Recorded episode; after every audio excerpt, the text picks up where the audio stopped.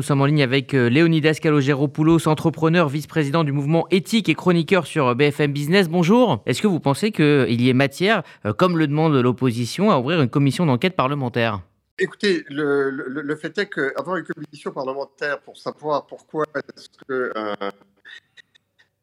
un ministre de l'économie qui euh, l'Assemblée pas euh, une loi sur l'ouverture de l'économie et euh, la suppression des rentes. Vous vous souvenez que cette loi, dite la loi Macron, a conduit notamment à avoir des cars euh, qui ont permis d'apporter euh, une concurrence pour désenclaver le pays, considérant que les liaisons ferroviaires n'étaient pas suffisantes. On appelait ça les cars Macron. Vous vous souvenez que cette loi a également remis en cause euh, le monopole exclusif euh, des auto-écoles pour l'apprentissage de la conduite.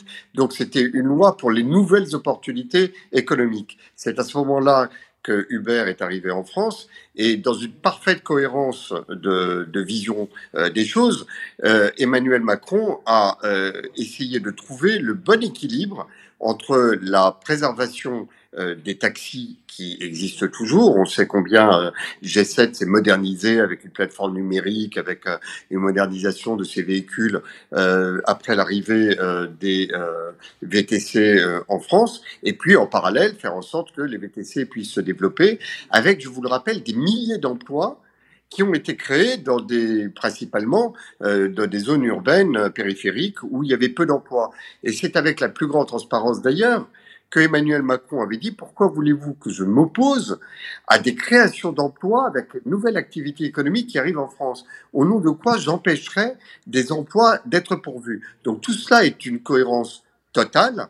Et euh, je ne vois pas où est euh, la, raison d'être d'une commission d'enquête, alors que euh, derrière, si on veut qu'une nouvelle activité puisse se développer, il faut forcément que la législation et la réglementation avancent. C'était l'objet des discussions qu'il y a eu entre le ministre de l'économie et les responsables d'Uber. Alors, on parle hein, dans cette affaire de dérégulation du droit du travail, mais finalement, est-ce que c'est pas Uber qui a été l'outil euh, du ministre de l'économie de l'époque pour accélérer euh, l'emploi? Alors, même si évidemment euh, la qualité de cet emploi reste contestable, discutable. Alors, effectivement, vous avez raison de dire que le sujet de l'encadrement de cet emploi est un sujet qui est toujours pendant. Il y a euh, encore aujourd'hui euh, des travaux euh, pour essayer de faire en sorte qu'on installe une protection sociale, une véritable, comment dirais-je, des filets de sécurité pour les auto-entreprises, que l'on ne puisse pas euh, employer des auto-entrepreneurs. Donc tout ça, une réflexion qui progresse, mais qui progresse euh, en faisant reculer le chômage. D'ailleurs, à ce sujet, rappelez que c'est pas un sujet, c'est pas une question qui, qui est apparue comme ça. Euh, depuis 1961, depuis le rapport RUEF, vous imaginez, depuis cette époque, on parle de la situation de rente malthusienne qui restreint les potentiels de développement euh, dans euh, le transport des personnes avec euh, le monopole des taxis.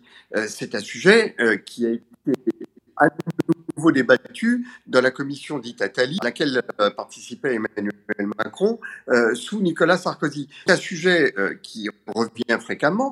Et lorsque vous dites que c'est pas Hubert qui a aidé le ministre de l'économie, je trouve que c'est une formule qui est tout à fait exacte parce que on ne peut pas changer la société par décret. Quand vous, voulez qu'une nouvelle activité vienne booster un peu un, secteur, encore faut-il qu'il y ait des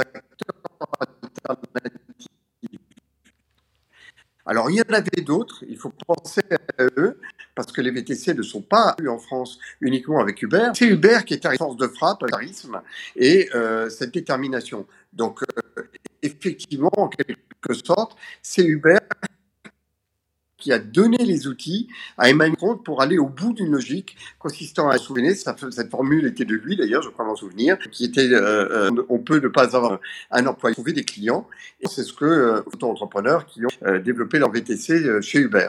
Donc effectivement, c'est une vision plus ouverte de l'économie, on fait tomber des rentes, on fait tomber et je suis très étonné par un certain nombre de porte-parole de l'opposition qui aujourd'hui ont l'air de dire ah, mais c'est incroyable, on a remis en cause des monopoles. Je rappelle qu'il y a une autorité de la concurrence, que le développement de la concurrence est vertueux, que que ça et que c'est les prix du consommateur en créant des emplois. Donc ça n'a que des vertus. Donc l'on n'est plus allé dans cette logique euh, en, le faisant euh, euh, sérieusement et techniquement, ce n'est que positif, d'autant que c'est en phase avec la doctrine que Emmanuel Macron a toujours mise en avant. Maintenant, il y a la question de la transparence. Est-ce que ça devait se faire au vu et au su de tout le monde? Ben, il suffit de voir la polémique sur quelque chose de totalement normal pour un ministre de l'économie qui rencontre des entreprises pour savoir que il y a une certaine forme d'incompréhension mmh des Français euh, vis-à-vis des dialogues entre les entreprises et les pouvoirs publics. Il est temps que ce dossier serve de manière pédagogique.